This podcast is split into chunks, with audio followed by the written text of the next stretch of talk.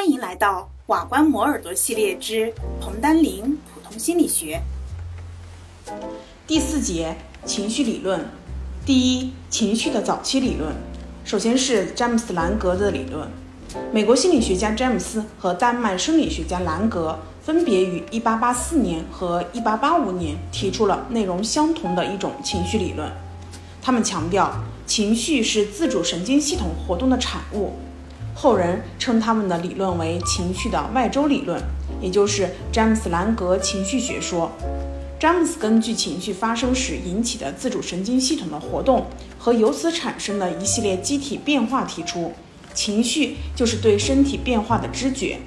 他说，情绪只是一种身体状态的感觉，它的原因纯粹是身体的。又说，人们的常识认为。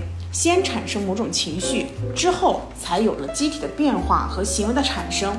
但我的主张是，先有机体的生理变化，然后才有了情绪。当一个情绪刺激物作用于我们的感官时，身体会立刻发生某种变化，使神经冲动传至中枢神经系统而产生情绪。在詹姆斯看来，悲伤及其哭泣而起。在詹姆斯看来。悲伤乃是由于哭泣而起，愤怒乃是由于打斗而至，恐惧乃是由站立而来，高兴乃是由发笑而生。兰格也认为，情绪就是内脏活动的结果。他特别强调情绪和血管变化的关系。情感假如没有身体的属性，它就不存在。血管运动的混乱、血管宽度的改变以及各个器官当中血液量的改变。乃是激情的真正的最初原因，这就是兰格所说的。兰格呢，以饮酒和药物为例来说明了情绪变化的原因。酒和某一些药物都是引起情绪变化的因素。它们之所以能够引起情绪变化，是因为饮酒、用药都能引起血管的活动，而血管的活动是受自主神经系统控制的。自主神经系统支配作用加强，血管舒张，结果就产生了愉快的情绪；自主神经系统活动减弱，血管收缩或器官痉挛，结果就产生了恐惧的情绪。因此，情绪取决于血管受神经支配的状态、血管容积的改变等等。兰格和詹姆斯在情绪产生的具体描述上虽有不同，但他们的基本观点是相同的。也就是情绪刺激引起了生理反应，而生理反应进一步的导致情绪体验的产生。詹姆斯·兰格理论看到了情绪机体变化的直接关系，强调了自主神经系统在情绪产生当中的作用，这是极其合理的一面。但是他们片面强调了自主神经系统的作用，忽视了中枢神经系统的调节控制作用，因而也引起了很多的争议。美国生理学家康农首先反对了詹姆斯·兰格理论，并提出了自己的理论。第二个是康农巴德学说。康农对詹姆斯·兰格理论提出了三点疑问：第一，机体上的生理变化在各种情绪状态下并无多大的差异，因此根据生理变化很难分辨各种不同的情绪；第二，机体的生理变化受到自主神经系统的支配。这种变化缓慢，不足以说明情绪瞬息变化的事实。第三，机体的某一些生理变化可由药物引起，但药物只能使生理状态激活，而不能产生某种情绪。康农认为，情绪的中心不在外周神经系统，而在中枢神经系统的丘脑。康农进一步的描述了这一神经系统活动的过程。由外界刺激引起感觉器官的神经冲动，通过了内导神经传至丘脑，再由丘脑同时向上向下发出了神经冲动，向上传至大脑，产生了情绪的主观体验；向下传至交感神经，引起了机体的生理变化，比如说血压升高、心跳加速、瞳孔放大、肌肉紧张，使个体的生理进入了应激状态。比如说有些人遇到了一只熊。那么，由视觉器官引起的冲动，就经由内导神经传至了丘脑处，在此更换了神经元以后，同时发出了两种冲动。第一，就是经躯干神经系统和自主神经系统达到了骨骼肌以及内脏，引起了生理应激状态；第二个就是传至大脑，使人意识到了熊的出现。这时，人的大脑当中可能有两种意识活动：第一，认为哎熊是驯养的动物，并不可怕，因此大脑就将神经冲动传至丘脑，并转而控制自主神经系统的活动，使应激状态受到了抑制，恢复了机体平衡。其二呢，就认为熊是可怕的，它会伤害人。大脑对丘脑的抑制解除，自主神经系统活跃起来，身体的应激生理反应增强，并采取了行动，尽快的逃避。于是个体就产生了恐惧。随着逃跑时生理变化的加剧，恐惧的情绪体验也加强。因此，情绪体验和生理变化是同时发生的，它们都受到丘脑的控制。康农的情绪学说得到了巴德的支持和发展。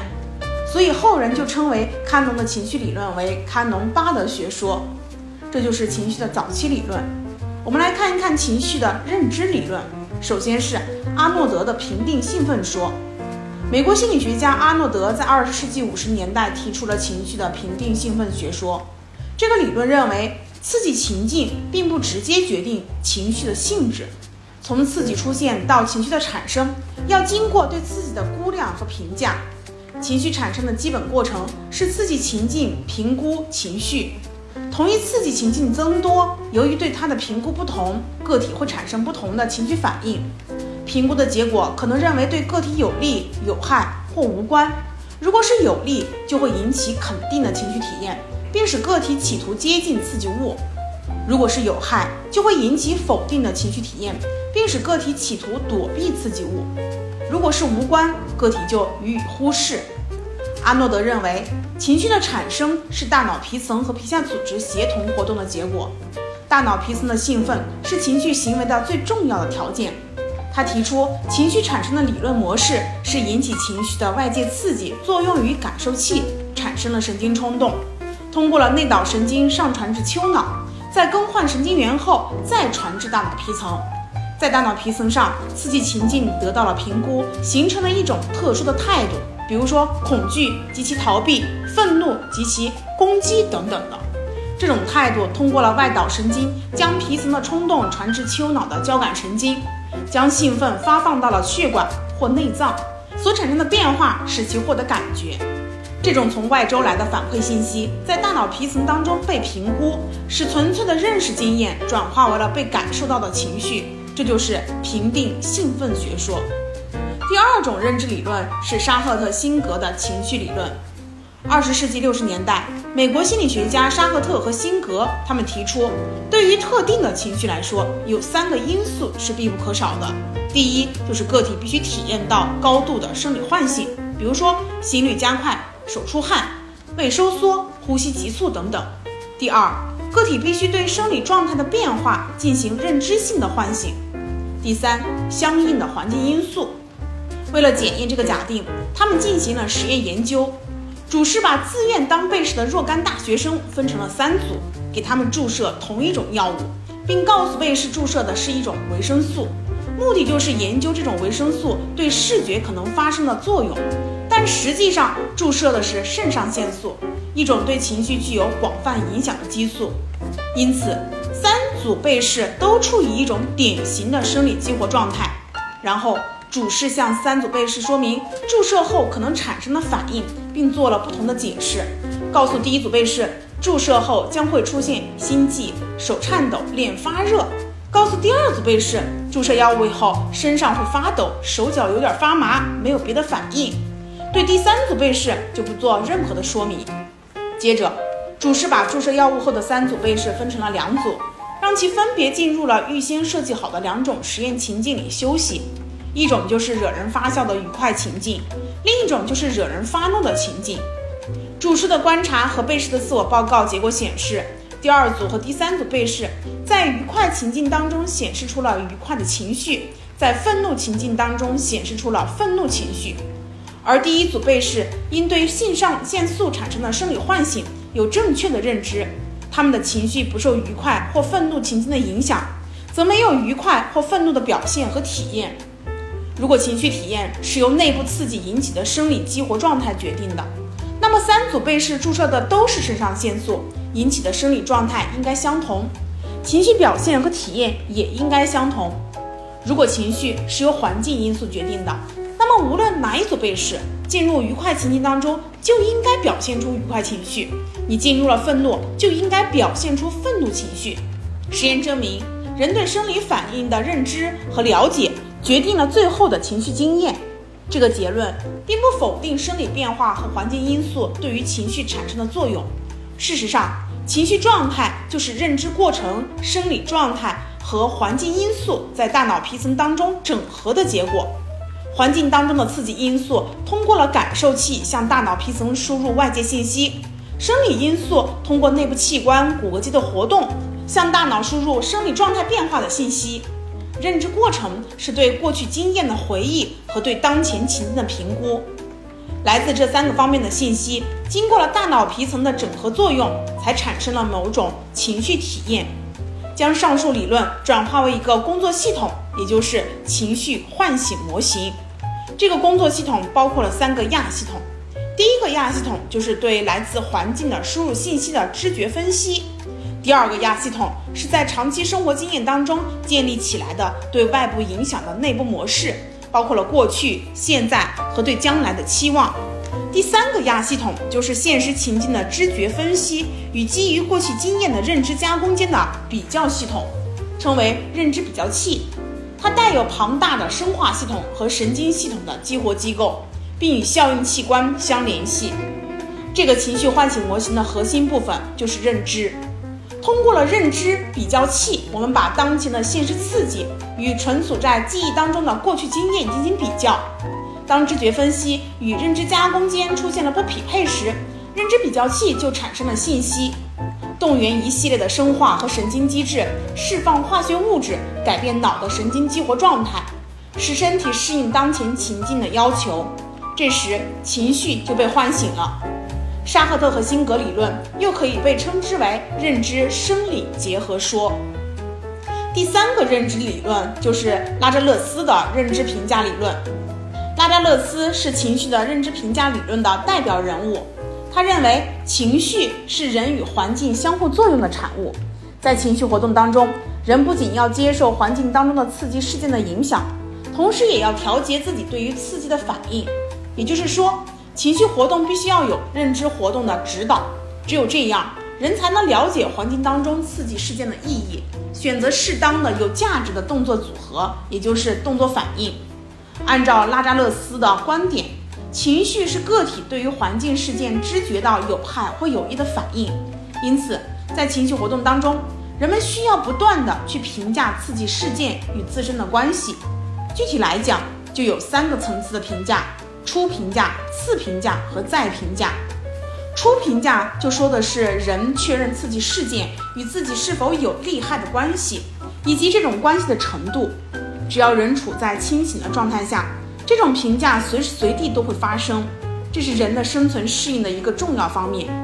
拉扎勒斯列出了十五种情绪以及它的一些核心相关主题。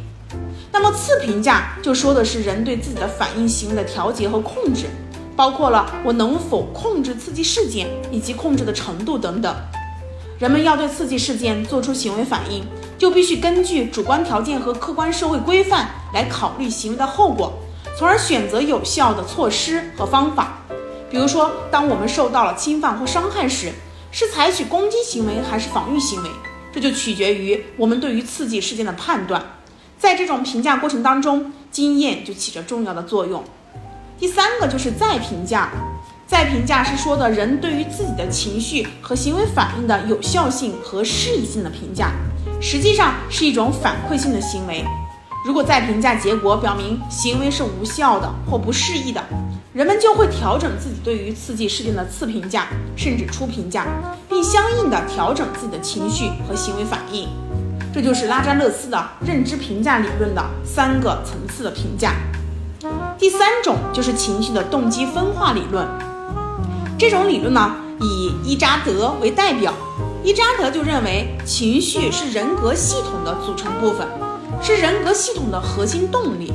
情绪系统与认知、行为等等的人格子系统建立联系，实现了情绪与其他系统的相互作用。下面呢，我们简要介绍这个理论的主要内容。第一个，情绪是分化的，不同情绪具有不同的适应功能。伊扎德认为，情绪是分化的，存在着具有不同体验的独立情绪，每种情绪都有其发生的渊源和特定的适应功能，在组织动机和体验上都有它的独特性，并对认知与行为产生不同的影响。每种情绪还与新皮层体积的增长和功能的分化，以及面部骨骼肌肉系统的分化是平行和同步发生的。它假定着存在十种基本情绪，也就是兴趣、愉快、惊奇、悲伤、愤怒、厌恶、轻蔑、恐惧、害羞与胆怯，它们组成了人类的动机系统。第二个就是情绪在人格系统当中的地位和作用。伊扎德认为，人格是由体内平衡系统、内驱力系统、情绪系统、知觉系统、认知系统和动作系统六个子系统组成。其中，情绪是人格系统的组成部分，也是人格系统的核心动力。情绪的主观成分体验，就是起动机作用的心理机制，是驱动有机体采取行动的力量。人格系统的发展是这些子系统的自身发展与系统之间的连接不断形成和发展的过程。第三个，情绪自身它也是一个复杂的系统。伊扎德认为，情绪它包含了神经生理、神经肌肉、面部表情、情感体验这三个子系统，它们相互作用和连接，并与认知、动作等等的人格子系统建立了联系。实现了情绪与其他系统的相互作用。他还认为，情绪活动涉及了广泛的神经结构，表情行为包括了神经肌肉的活动和感觉反馈活动两个部分。以上就是第四节情绪的理论。恭喜你，又听完了一个章节，离研究生又近了一步哦。